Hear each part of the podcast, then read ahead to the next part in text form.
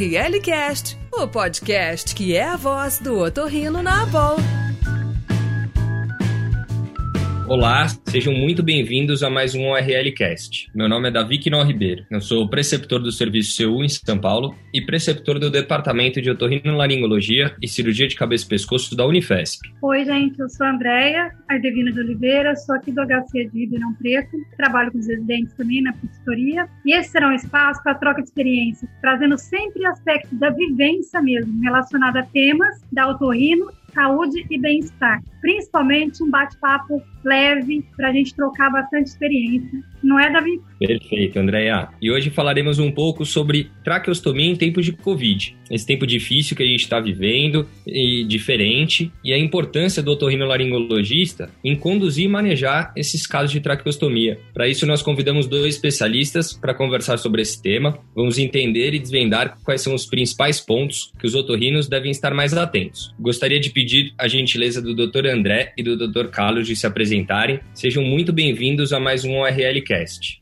Olá, obrigado pelo convite aí, pela participação no ORLcast nesse tema importante que é a traqueostomia e que é um, um procedimento onde o residente de otorrinolaringologia é obrigado a aprender, ele tem que fazer esse procedimento porque é, vai ser muito útil no dia a dia da vida dele. Meu nome é Carlos Takahiro Shone, eu sou professor de otorrinolaringologia e cirurgia de cabeça e pescoço aqui da Universidade Estadual de Campinas. boa noite a todos. É um prazer participar aqui do ORLcast, um tema como o nosso colega Choi falou, né, muito interessante agora, essa traqueostomia em tempos de Covid. Me chamo André Alencar Aripe Nunes, sou otorrinolaringologista e cirurgião de cabeça e pescoço. Trabalho no Hospital das Clínicas, é, Hospital Universitário Professor Walter Cantídia, da Universidade Federal do Ceará, onde sou chefe da, do Serviço de Otorrinolaringologia, também preceptor do, do, Serviço de Residência Médica e professor da disciplina de Otorrinolaringologia. Então será um prazer nós fazermos esse, esse, esse bate-papo aqui, tentar fazer uma coisa bem prática para dar o máximo de dicas que a gente pode é, falar para os associados em tempos tão difíceis. Prazer estar aqui com vocês prazer é nosso para vocês dois, viu? Bom, vamos começar então. Professor André, professor Sony, qual o tempo melhor para realizar a traqueostomia? Isso é um tema bastante controverso. Qual o tempo onde nós vamos fazer no paciente essa traqueostomia? Normalmente, o que se tem de consenso é entre 7 a 10 dias. Paciente que já está entubado há mais de 7 a 10 dias, se recomenda fazer a traqueostomia justamente para evitar que o paciente evolua com quadros de estenoses laringotraqueais. Porém, se o paciente já tem, você vai, o paciente vai ser entubado, mas você sabe que ele vai ficar muito tempo com entubado já, porque é um paciente neurológico grave, por exemplo, então você já pode até fazer uma traqueostomia mais rápida, não precisa esperar esse tempo todo. Isso falando, isso falando nos pacientes que vão ser entubados. Né? Tudo bem, que 7, 10 dias, ou se for entubado durante muito tempo, puderem isso, a gente já começa, pode fazer a traque antes. Mas e nesses casos agora de Covid, pacientes com Covid?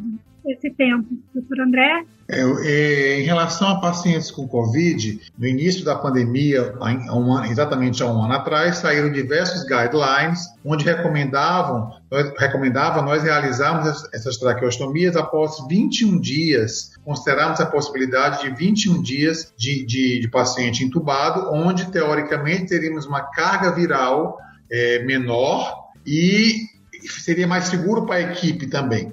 Tinha ainda que naquela época os pacientes, dificilmente você viu um paciente com acima de 14 dias, com um tubo de 21 dias, que tivesse uma sobrevida muito grande. Essa era a realidade há um ano atrás. Hoje em dia isso mudou um pouco. Eles estão já, já se recomenda uma coisa pode variar também, como o Shoni falou, de 10 a 14 dias. Evitar ao máximo você fazer traqueostomias depois de muito tempo, como 21 dias, porque o que é que nós observamos agora? Principalmente agora nessa segunda onda, uma população cada vez mais jovem, de pacientes graves, entubados, e pacientes que, se você deixar uma, uma, uma, um paciente entubado prolongadamente, aquelas mesmas complicações que a gente tinha nos pacientes não COVID, nós vamos ter nos pacientes COVID, que são as estenotes, granulomas, até possibilidade de fístula traqueosofágicas e por aí vai. Então, hoje em dia, para paciente COVID, recomenda-se sim, evitar fazer é, abaixo de 10 dias, evitar fazer como, como fazia antigamente com, com 21 dias, então as pessoas estão nessa faixa de 10 a 14 dias, dependendo de cada caso. Lembrando que o paciente, a traqueostomia, não pode ser indicada para melhora de ventilação, não pode se atribuir assim, ah, vai, vai traqueostomizar porque não está conseguindo ventilar. Peraí, não está conseguindo ventilar por quê? Só uma diquinha que eu dou. Às vezes o paciente não consegue ventilar porque ele está em franco processo inflamatório e eu não recomendo ninguém fazer nenhum procedimento nesse período com o paciente, não. Perfeito. Acho que é balancear o, o, o tempo por conta da carga viral e aí também em relação à consequência, né? de intubação prolongada para a gente evitar sequelas. É, a gente sabe que nos casos de Covid, o paciente, ele, invariavelmente, ele está entubado numa unidade de terapia intensiva. Porém, André, você prefere fazer o procedimento é, de traqueostomia com anestesia geral ou local? É como o Davi falou, em relação aos pacientes COVID, todos vão estar entubados, devidamente sedados. O que eu recomendo fazer, mesmo o paciente COVID estando sedado nas unidades COVID, é ou o intensivista que vai estar do seu lado na hora do procedimento, ele tem que manjar bem ali de, de essa questão de deixar o paciente bem com relaxante muscular lá é, bem dosado o paciente tem que estar bem sedado, porque é um procedimento que você vai fazer no, paciente com alto potencial de te contaminar. Então, assim, mesmo o paciente em unidade de Covid, ele está entubado, de preferência, a gente na, fazia isso com anestesista. O anestesista aí, a gente, a gente fazia assim, é uma cirurgia que vai ser feita numa CTI, e para isso a gente chamava, a gente entrou em acordo com a anestesia, ele ia e ficavam ali monitorizando para deixar o paciente realmente com todo aquele protocolo né, de, de sedação e relaxamento muscular.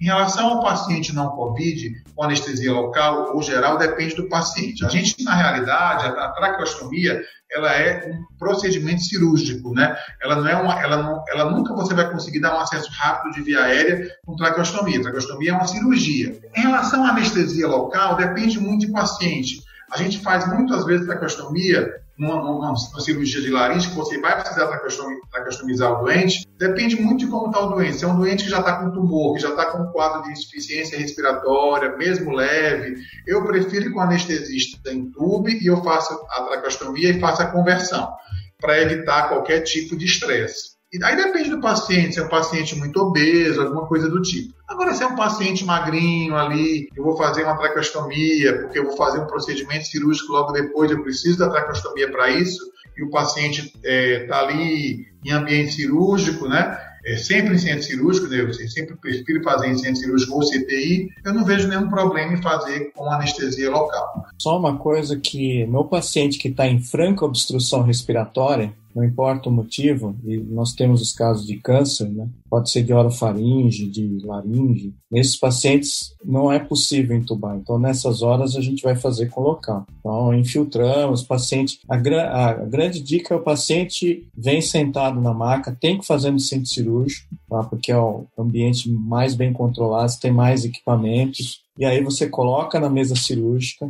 porque a maca que o paciente fica normalmente é mais larga. Então, para gente, para alguém auxiliar para fazer a traqueostomia, colocar os afastadores, mesmo para você chegar no paciente, ele é mais distante. Então, a mesa cirúrgica, tem que colocar o paciente na mesa cirúrgica, deixa o paciente sentado, você passa, a, faz a sepsia, faz a anestesia local com o paciente sentado. A hora que está tudo pronto, aí você deita o paciente e vai. E aí consegue fazer. É, o que o Shone falou é muito importante, ele descreveu um caso aí, quando falou paciente com tumor, está com, com obstrução respiratória, eu concordo aí exatamente como ele, exatamente como ele falou.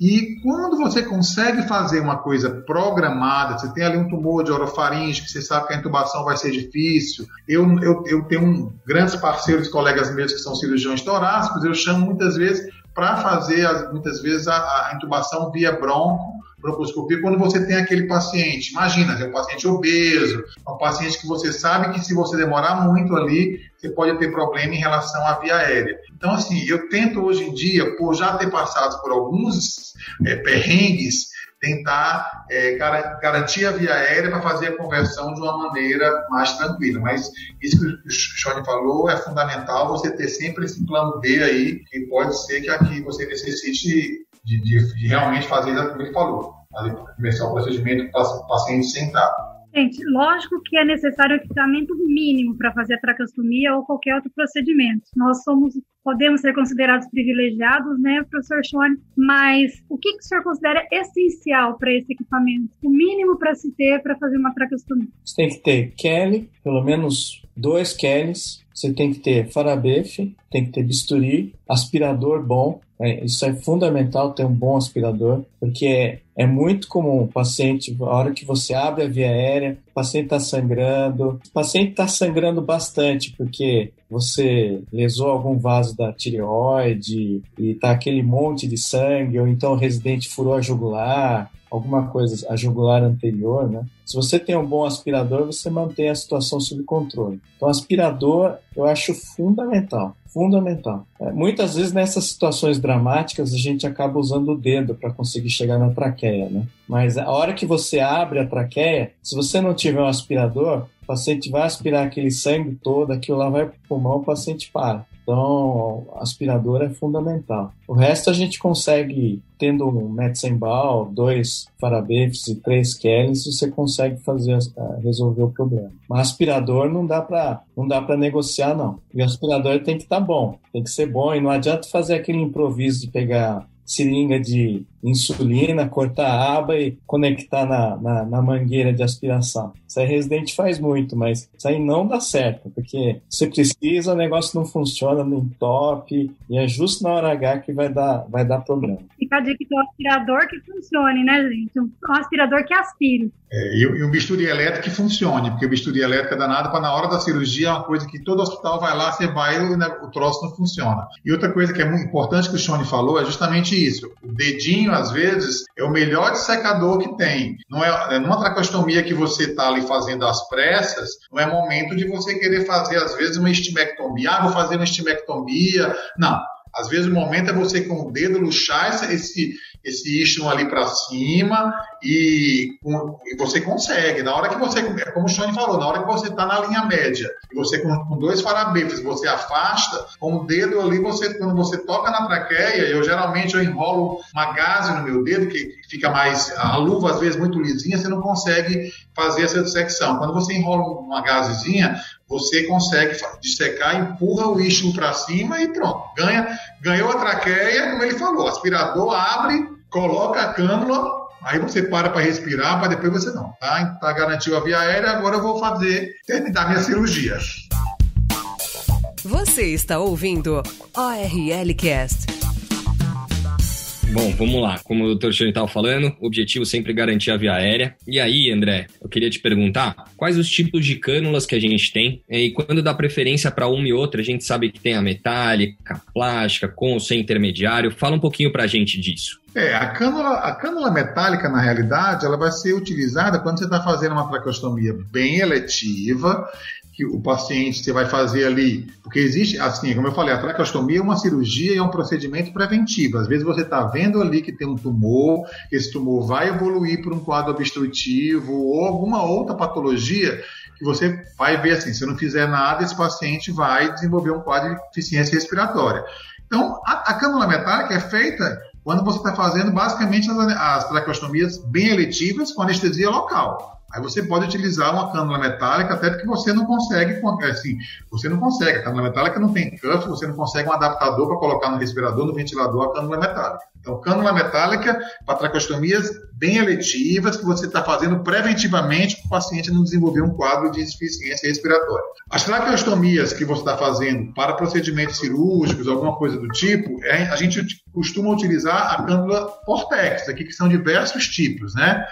Aquelas numerações, né, que vai de que 5, 6, 7, 8, 8,5, chegando até a cânula 9, ou a cânula de tracostomia para obeso, uma coisa que você, se você é acostumado a fazer tracostomia em hospital, você exige a compra de cânula para obeso, porque mesmo a cânula Portex 9, se for um paciente muito obeso, panículo adiposo não, não consegue, você, você não você é risco de fazer falso trajeto e você não conseguir ventilar. Na, nos pacientes COVID, a cânula, a cânula para mim, é, não, não recomendo fazer a primeira traqueostomia, colocar essas famosas cânulas Shiley, que são cânulas siliconizadas, que são com, inclusive elas têm subcânula, e mesmo assim elas têm CAF, aí são vários tipos, né?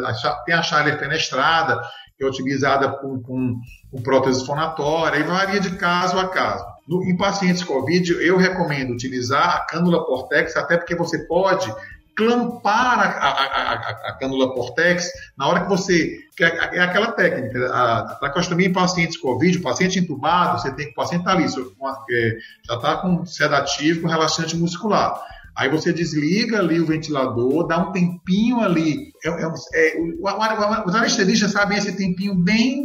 É, é bom fazer com o anestesista do lado, porque eles desligam o respirador, o pulmão dá ali aquela, aquela, aquela desinsuflada. Aí ele fala assim: não, pode agora abrir. Aí quando você abre, você é, exala uma quantidade menor de, de, de, aerosóis. Então é uma técnicazinha que você faz com, a, com um time de vias aéreas, é bem interessante. Aí eu recomendo você colocar a cânula de traqueostomia ainda clampada, que dá para clampar, depois que, que, que ela está na via aérea, já com o traqueque acoplado a ela, aí você, aí você abre. Então, no paciente COVID, você abriu, bota a cânula já acoplada no respirador e ela, ela, ela clampada, você tira. E a troca você pode colocar no paciente COVID uma, uma, uma cânula Portex, para você, uma, Shiley, para você evitar a troca constante, que a Portex depois de 5, 6 dias começa a obstruir. Mas, eu, mas assim, quando é um paciente não COVID, para neoplasia, eu já peço a cânula Shiley, tenho um pedido da cânula Shiley, porque a cânula Shiley você consegue inclusive acoplar na, na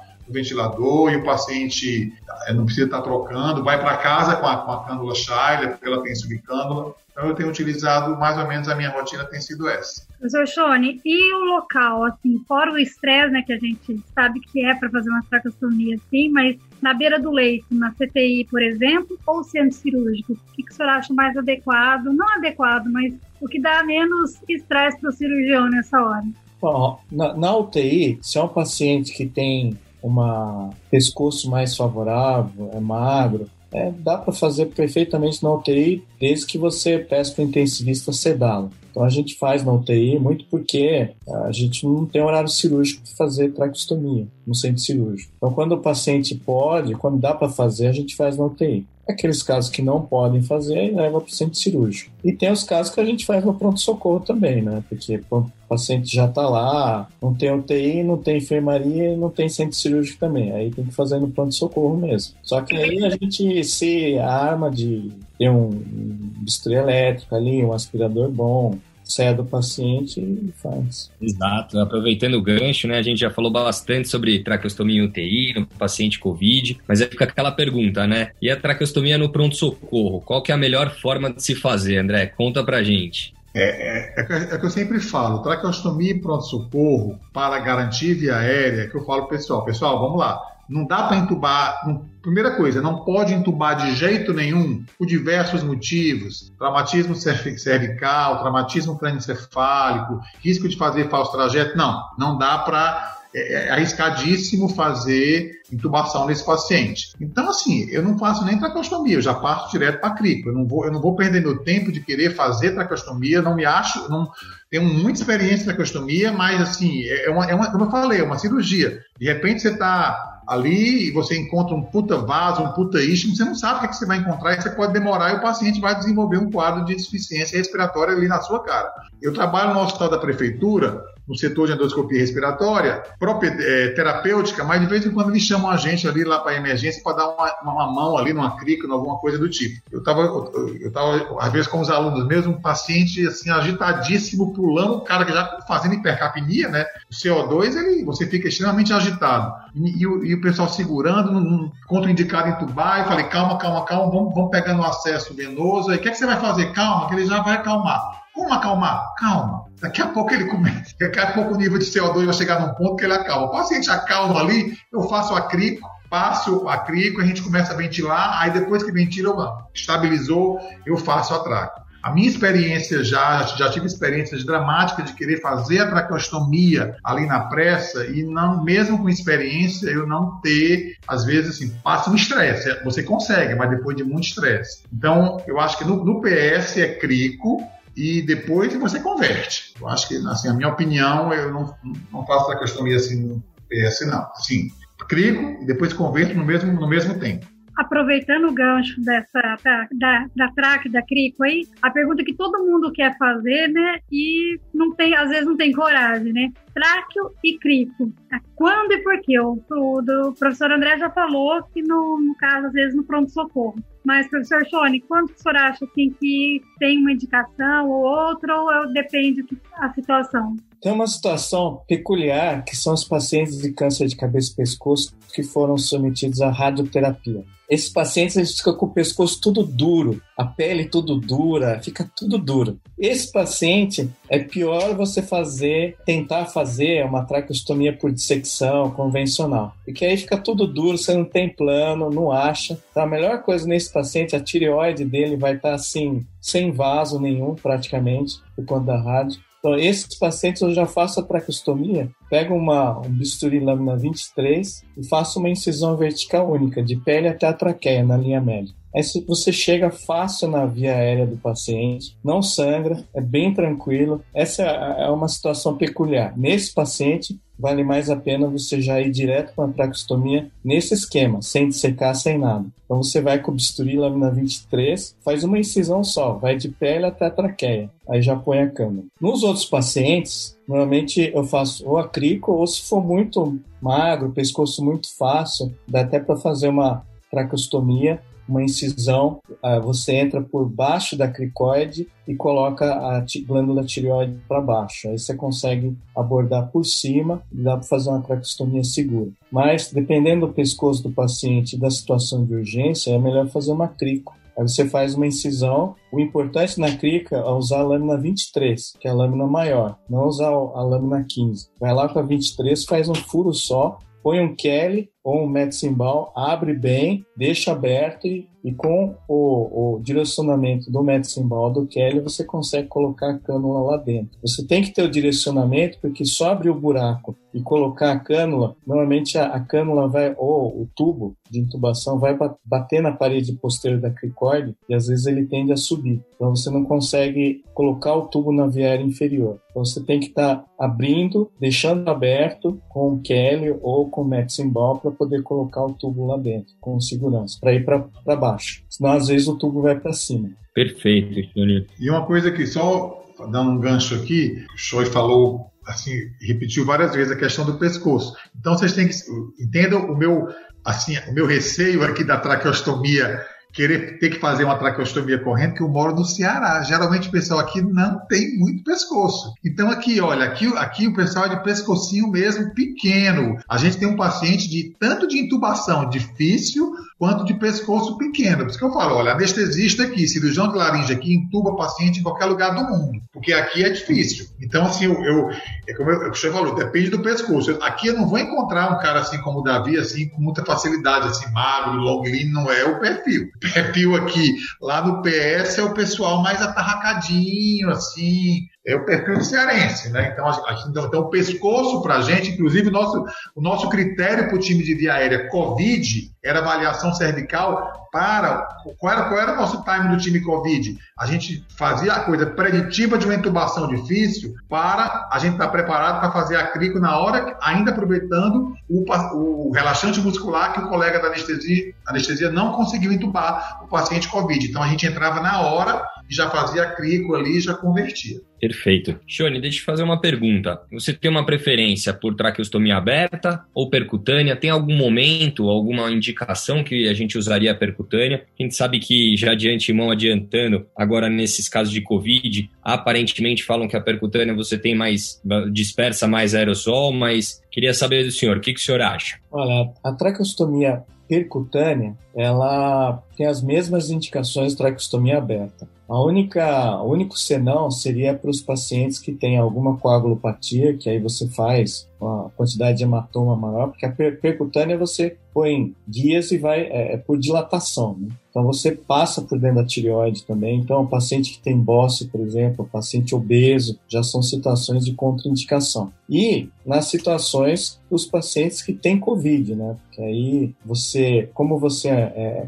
é, é, um procedimento que você vai dilatando, tira e põe, tira e põe, põe um guia, depois põe outro, depois põe outro dilatador, realmente você vai ter mais dispersão de aerosol. Então, é, no paciente COVID teria uma contraindicação. Aí vai para fazer uma traqueostomia convencional. Não sei que o paciente já entra naquela fase que já está sem, sem vírus, né? a carga viral dele já está bem baixa. A desvantagem da traqueostomia percutânea é o, tem o custo do kit. O kit custa em torno de mil reais. Acho que por aumento, por causa do aumento do dólar, isso aumentou o valor. É, Discute-se muito, ah, mas qual que é o valor de um centro cirúrgico, levar o paciente centro cirúrgico, o tempo que ele demora para fazer uma traqueostomia porque pediu no centro cirúrgico, não tem vaga no centro cirúrgico, e aí o paciente fica 15, 20, um mês na UTI esperando uma traqueostomia. Mas nesse caso você consegue substituir por uma traqueostomia beira-leito, se é um paciente mais favorável. Então você consegue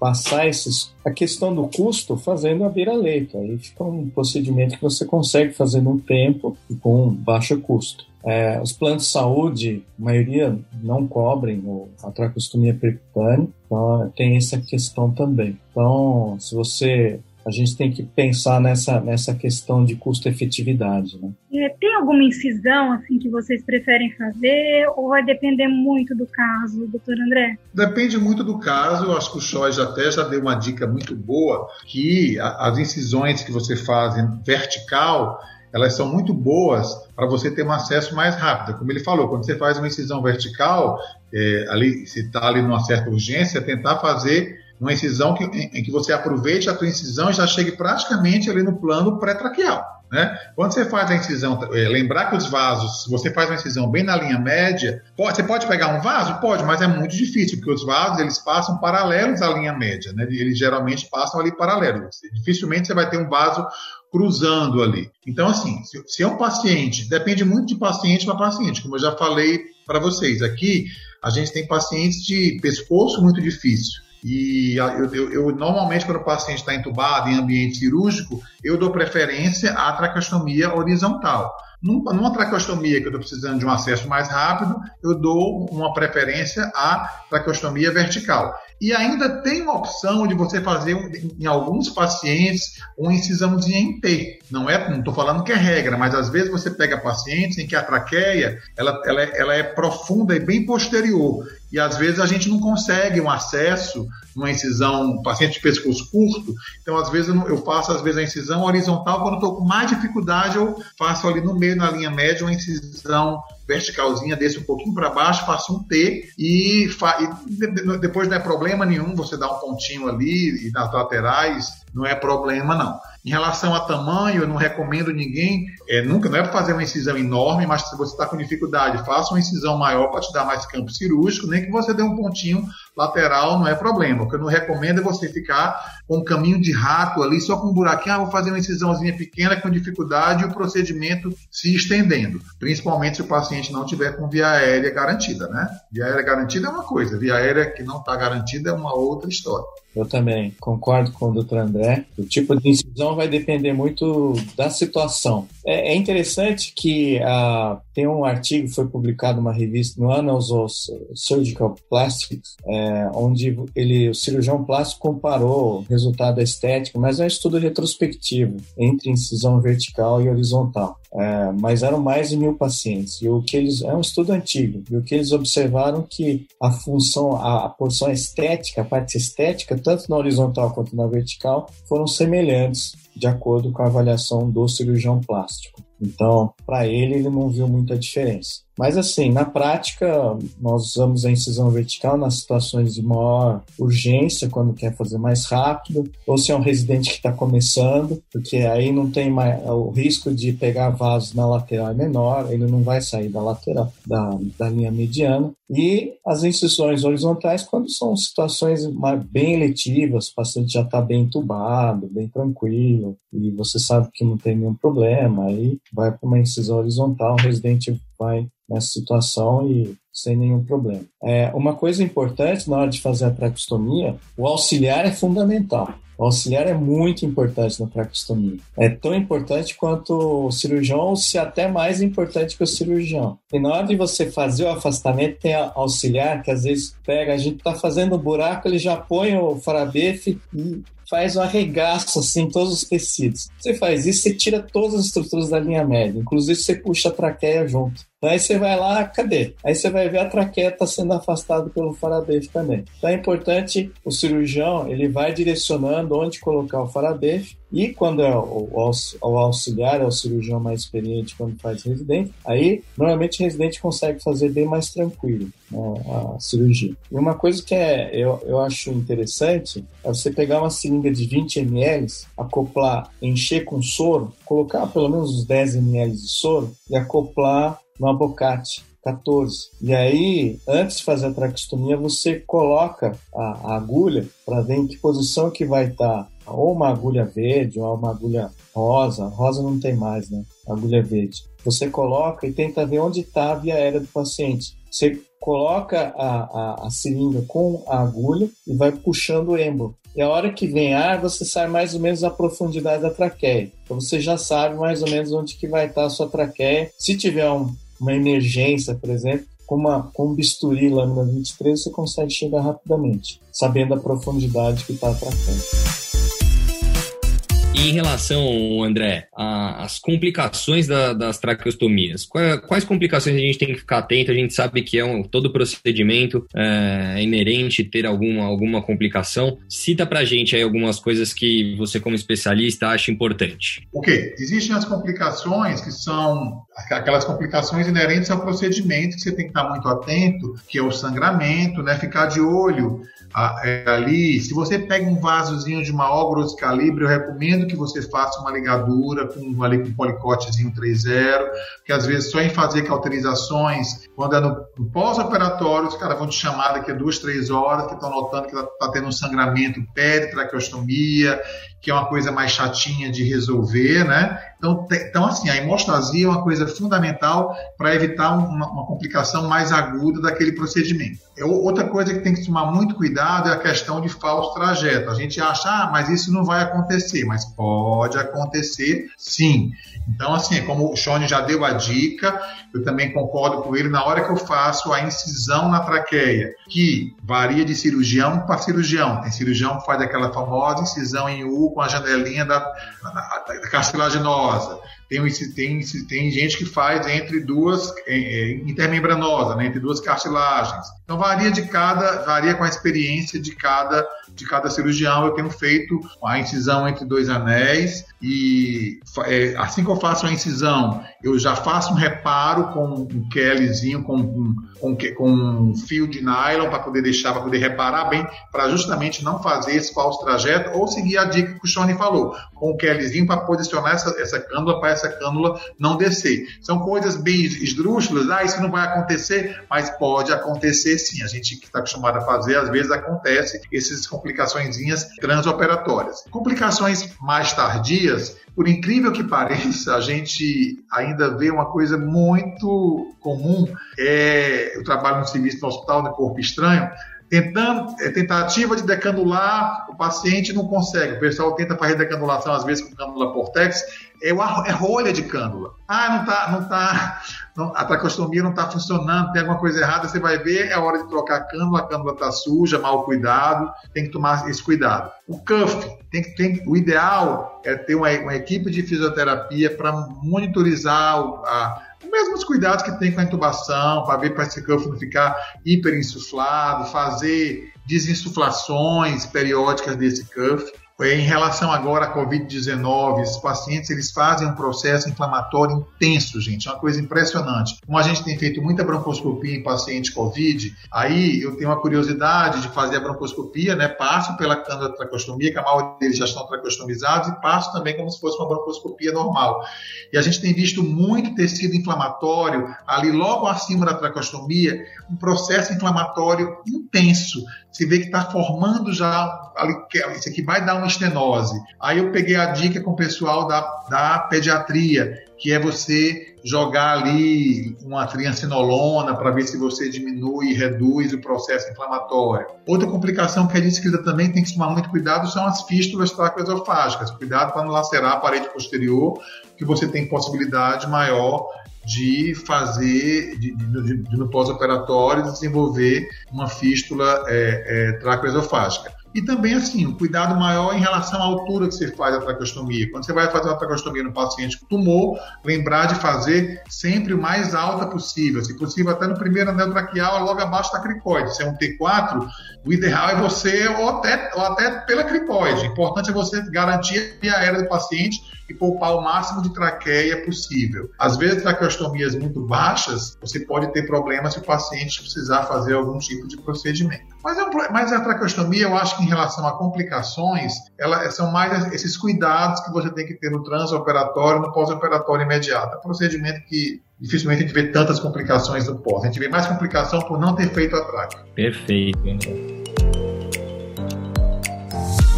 Johnny, você segue alguma rotina para troca de cânula, para decanulação? O que, que vocês preferem fazer? Que é sempre bom, a gente sabe que é sempre bom ter uma, seguir uma, uma rotina para o pro procedimento. O que, que o senhor acha? Bom, tem duas situações. Tem a situação do paciente que você é, sabe pelo diagnóstico que ele não vai ser, não vai ter como decanulá-lo. Por exemplo, paciente que ingeriu soda cáustica Tá tudo estenosado, isso aí não vai decanular. Agora, nos pacientes que são possíveis decanular, paciente com tumor também a gente sabe que não, não vai decanular. Mas naqueles pacientes que você já pensa que fez uma traqueostomia por fazer um, um toalete melhor num paciente com DPLC grave, um paciente que é neurológico, mas tem recuperação, um paciente que fez uma cirurgia parcial de câncer de laringe, que você usou ali na hora só para ter um acesso à via aérea para evitar o, o, edema da via aérea superior, até passar esse período do edema, ou então um paciente que é, tem um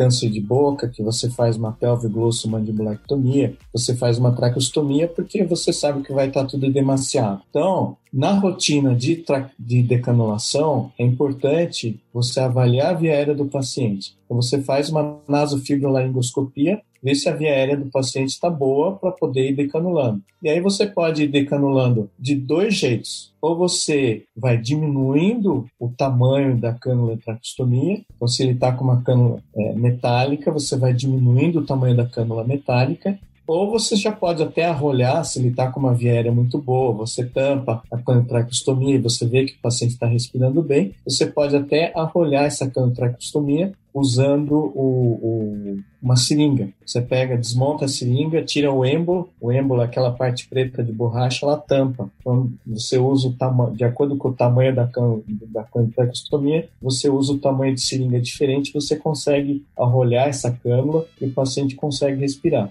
Para isso é importante, na avaliação da via aérea superior do paciente, você ver se é, você tem que descer com o seu nasofibroscópio entre as pregas vocais e abaixo da traqueostomia. Você tem que fazer uma traqueoscopia nesse paciente para ver se o paciente não tem granuloma. Às vezes o paciente tem granuloma, então não vai conseguir decanular esse paciente. Então, no teste de você arrolhar, você, o paciente não consegue passar. Então, você tem que ver se a via aérea do paciente está boa, primeira coisa. Então, a nasofibroscopia avaliando até abaixo da traqueia, até abaixo do traqueostoma é muito importante para ver a anatomia. Às vezes a cânula é muito grande. Se a cânula é muito grande, o paciente você arrolha, o paciente não consegue respirar, porque a cânula está obstruindo, está pegando todo o diâmetro da traqueia. Então, você tem que trocar o tamanho da, da cânula de traqueostomia para que o paciente consiga respirar, o ar passe em volta da cânula de traqueostomia. Então essa seria é, a rotina.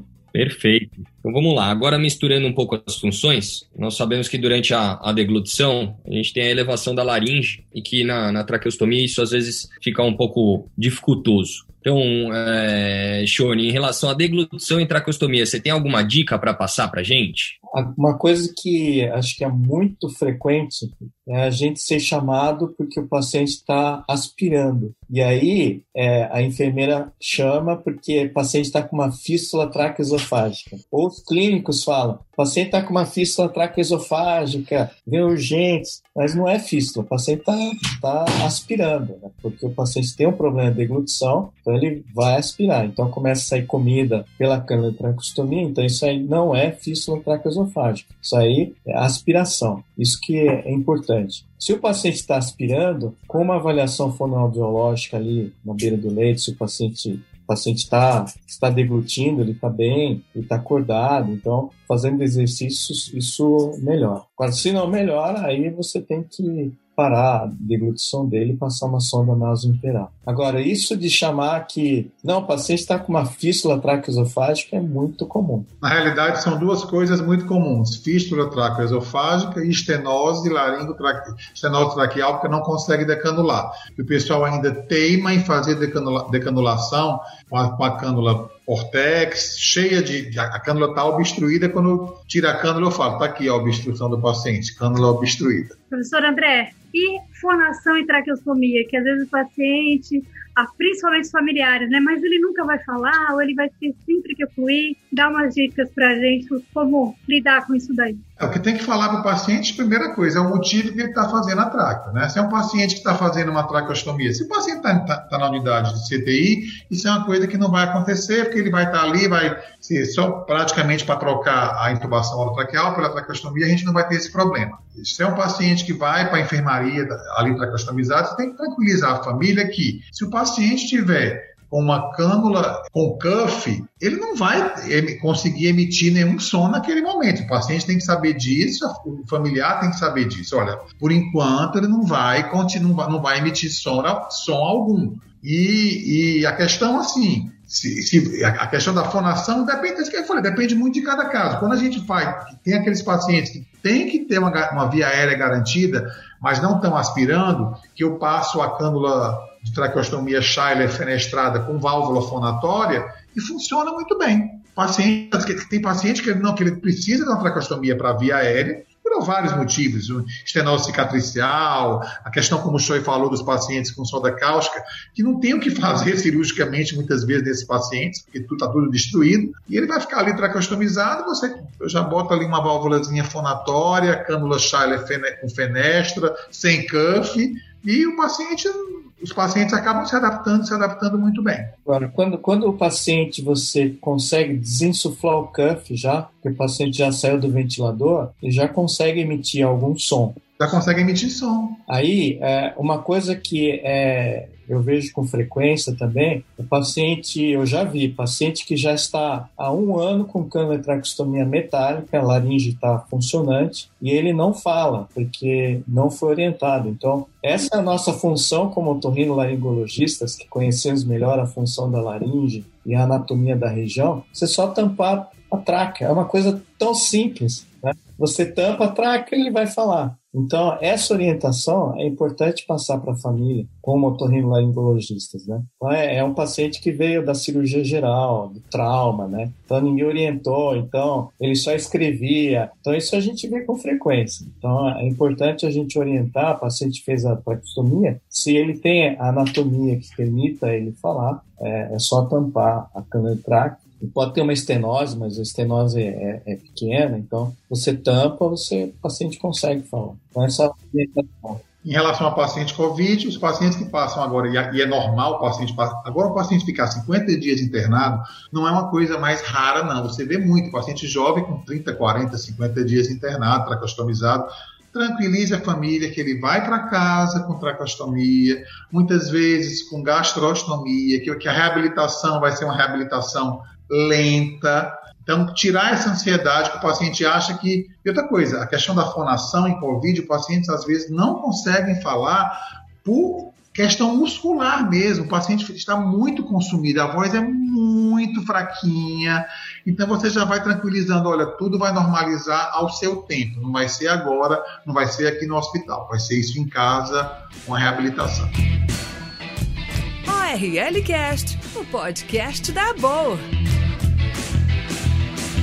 Sensacional esses pontos, muito bom. Eu gostaria de agradecer a associação pela oportunidade e iniciativa. Também agradecer muito a presença de, dos nossos convidados e dos nossos ouvintes. Eu convido todos para conhecer mais sobre o conteúdo da nossa associação. Por favor, acessar www.aborlccf.org.br. Foi ótimo, gente. Foi muito bom. Muito bom estar com vocês aí, Choi. Aguardando o presencial.